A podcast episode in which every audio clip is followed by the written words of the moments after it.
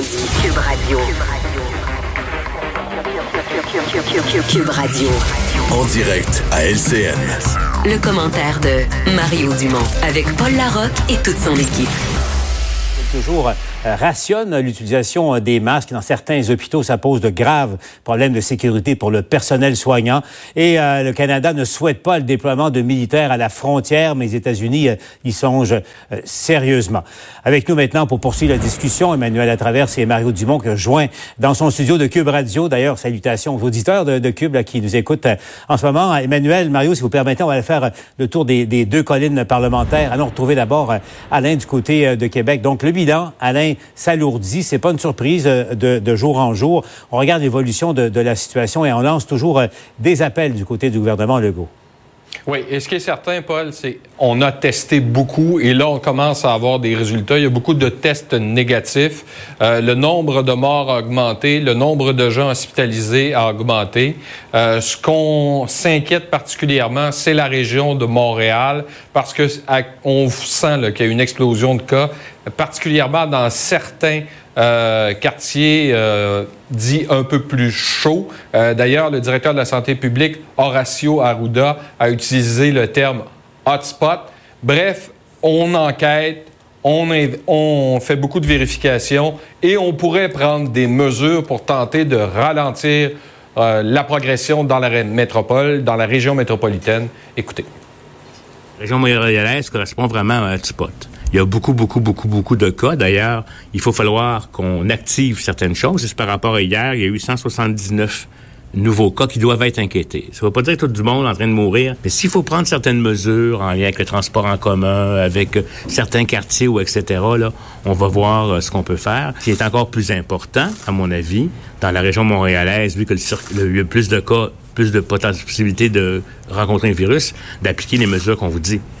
L'autre question maintenant, il y a un problème, Alain, entre ce qui est dit et décidé du côté de Québec et la réalité terrain dans plusieurs hôpitaux où on manque toujours, dans certains cas, cruellement de, matériel de protection pour le personnel soignant.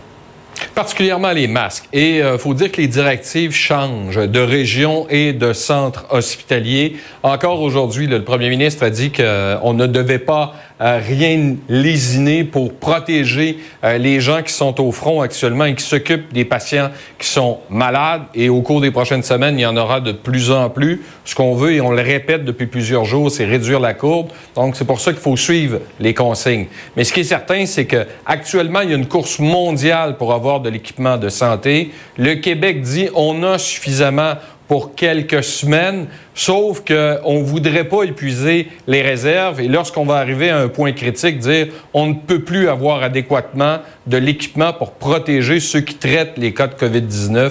Écoutez quand on dit ben combien vous avez d'inventaire pour combien de jours, ça dépend de l'utilisation. Là, ce qu'on voit, c'est qu'à certains endroits, l'utilisation a comme explosé.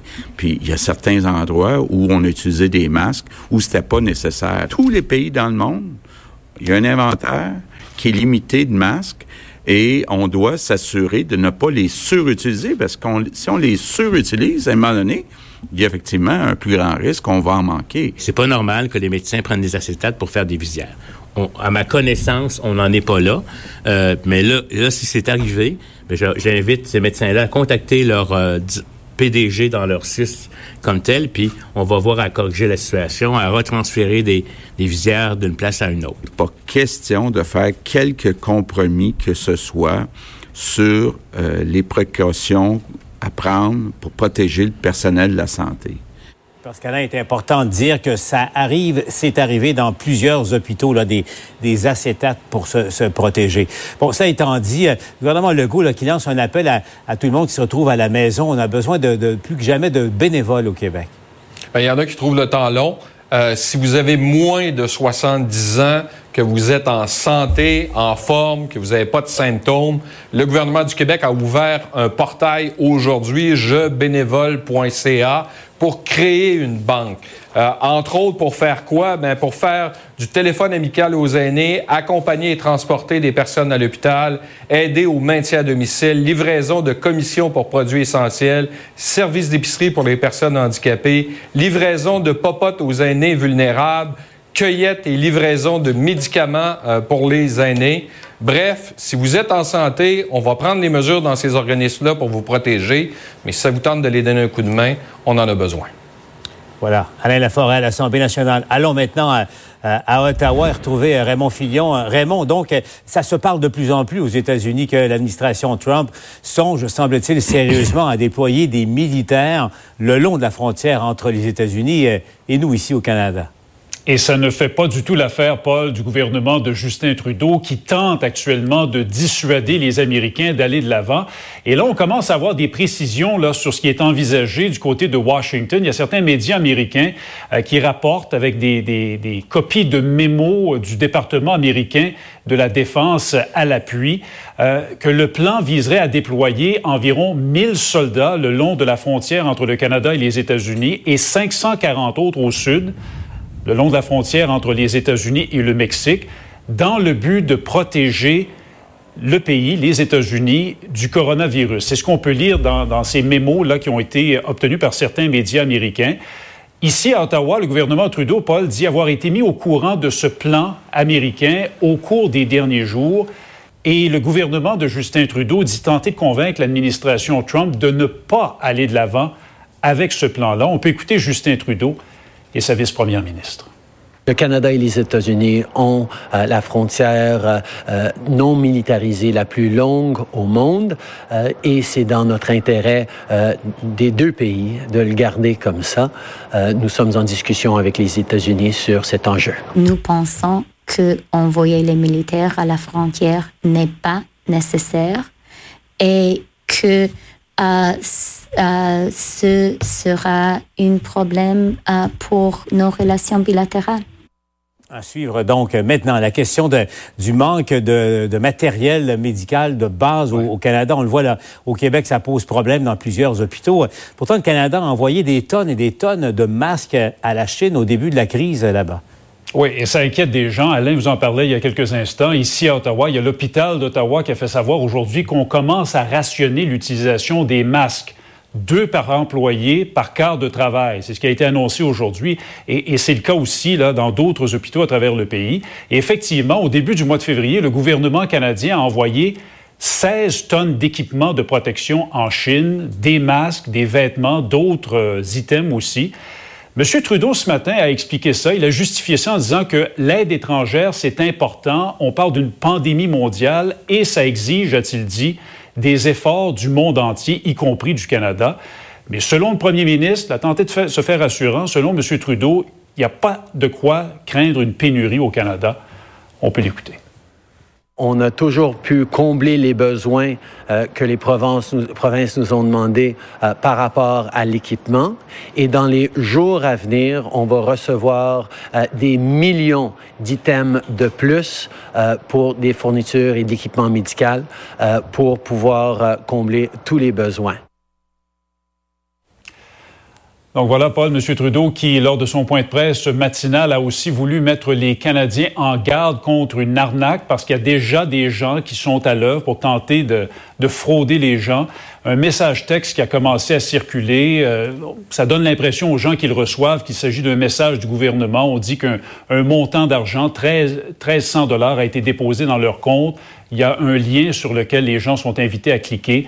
Ne faites pas ça, c'est une arnaque, a dit M. Trudeau. Incroyable en ces temps de crise. Merci Raymond Fillon à Ottawa. Mario, Emmanuel, maintenant commençons à la discussion des choses une à une. Emmanuel, sur la question des stocks euh, de, de masques, entre autres choses, du matériel pour se protéger, mais protéger surtout euh, le personnel soignant. Est-ce qu'on nous a dit euh, toute la vérité dès le départ?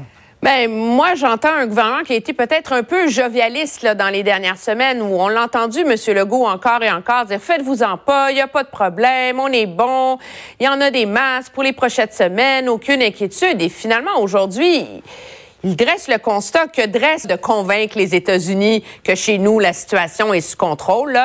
Mais en même temps, il y a quelque chose de grave là-dedans pour le Canada parce que euh, c'est important, ça a toujours été, c'est plus qu'un symbole, c'est la force de cette alliance-là et le fait que la frontière soit pas militarisée. C'est comme un rappel pour le Canada et les États-Unis dans leur relation bilatérale, tu de dire non, non, c'est vrai, on est aussi des alliés aussi proches que ça, qu'on n'a même pas de militaires à la frontière. C'est devenu comme un rempart pour se protéger l'un l'autre.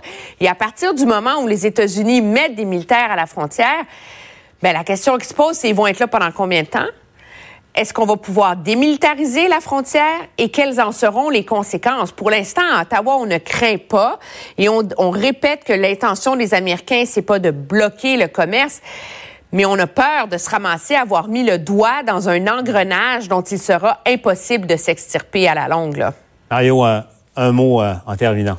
Ben, c'est un triste rappel du personnage qu'on a à- au sud de la frontière. Là. Je dirais imprévisible, toujours prêt à distraire l'opinion publique avec des affaires qui tiennent pas debout. C'est, tu sais, on, on- on- des fois on critique M. Trudeau là, mais ça doit être tout un mal de tête d'avoir un personnage semblable au sud de la frontière à gérer tout le temps là, tout le temps là. Mario Emmanuel, on vous retrouve un peu plus tard euh, au TVA Nouvelles. À tout de suite. Au revoir. Maintenant, je me tourne euh, vers euh, le ministre Jean Boulet, vous savez, qui est ministre du Travail, de l'Emploi et aussi de la soli- solidarité sociale. Et c'est à ce titre-là, M. Boulet, que vous avez annoncé aujourd'hui, lancé un appel en quelque sorte euh, aux milliers, aux dizaines de milliers de personnes qui nous écoutent et qui se retrouvent sans emploi. Qu'est-ce que vous leur dites? Ben, bon, bonjour, Monsieur Larocque. Euh, au Québec, et- et vous savez, il y a un réseau d'organismes communautaires qui est extrêmement bien développé. Il y a des besoins qui sont criants. La crise sanitaire que nous vivons actuelle, elle est sans précédent. Et donc, ça accentue les problématiques, soit de santé mentale, d'itinérance ou de besoin euh, de rencontrer euh, d'insécurité alimentaire. Donc, on a fait appel aux bénévoles. On a créé un- une plateforme informatique qui permet de jumeler les besoins des organismes communautaires aux personnes qui veulent faire du bénévolat. Donc, c'est un appel à la solidarité sociale en ces temps vraiment difficiles. Euh, M. Boulet, donc comment ça va fonctionner? Là? Je le rappelle, j'espère qu'on va pouvoir le voir à l'écran. Là, il y a un site qui s'appelle jebénévole.ca. Mais comment, comment ça fonctionne? Bon, jebénévole.ca, les organismes communautaires vont pouvoir aller sur ce site-là, exprimer leurs besoins. Par exemple, ils ont besoin de bénévoles pour euh, euh, la papote roulante ou pour euh, faire des appels à des personnes qui sont seules, aînées à la maison, des appels pour renouer contact avec eux. Et les bénévoles vont appliquer sur ce site-là et les organismes communautaires vont être accompagnés des centres d'action bénévole. Il y en a 110 au Québec et ils vont les mettre en contact avec les bénévoles qui ont le profil pour répondre à leurs besoins. Et euh, à ce à ce moment, euh, je vous dirais que le site, il est au départ, il était débordé. Il avait une capacité d'accueil de 50 000 et ça, ça répond vraiment bien. Je pense que les Québécois sont tissés serrés et euh, j'ai fait appel aussi euh, en point de presse à l'importance de respecter les consignes sanitaires pour les bénévoles euh, dans le contexte actuel. Ben, c'est ça, et on va se laisser là-dessus, M. Boulet, parce que d'un côté, on nous dit rester à la maison, il faut circuler le moins possible. Et là, euh, l'effet du bénévolat, on comprend que c'est louable, mais en même temps, euh, ça, ça fait en sorte que des gens vont se croiser, vont, vont se rencontrer. C'est un peu risqué. Non, euh, absolument pas. Il y a des besoins essentiels. Il faut répondre à ces besoins-là. Il faut que tout le monde puisse se nourrir convenablement. Les banques alimentaires, ils ont vraiment besoin de beaucoup de bénévoles pour répondre aux, non, aussi aux, personnes qui sont en situation de handicap. Et ça se fait dans un contexte où les bénévoles s'engagent à respecter les consignes sanitaires que vous connaissez et qui proviennent euh, de la santé publique. Jean Boulet, je vous rappelle, ministre de la Solidarité sociale, donc n'hésitez pas, là, si vous êtes en bonne santé, c'est important, respectez les consignes de distanciation sociale, mais si vous avez le temps et le goût, n'hésitez pas à aller aider euh, ceux parmi nous qui en ont besoin en ce moment. Merci, M. Boulet, d'avoir été avec nous euh, à Merci. Ne bougez pas dans un instant. On va se rendre en direct du côté de New York où là, il y a une médecine de brousse qui est mise en place tellement les hôpitaux débordent en ce moment. On va les joindre en direct. Sophie Lambert qui, euh, qui habite New York dans un instant à LCN.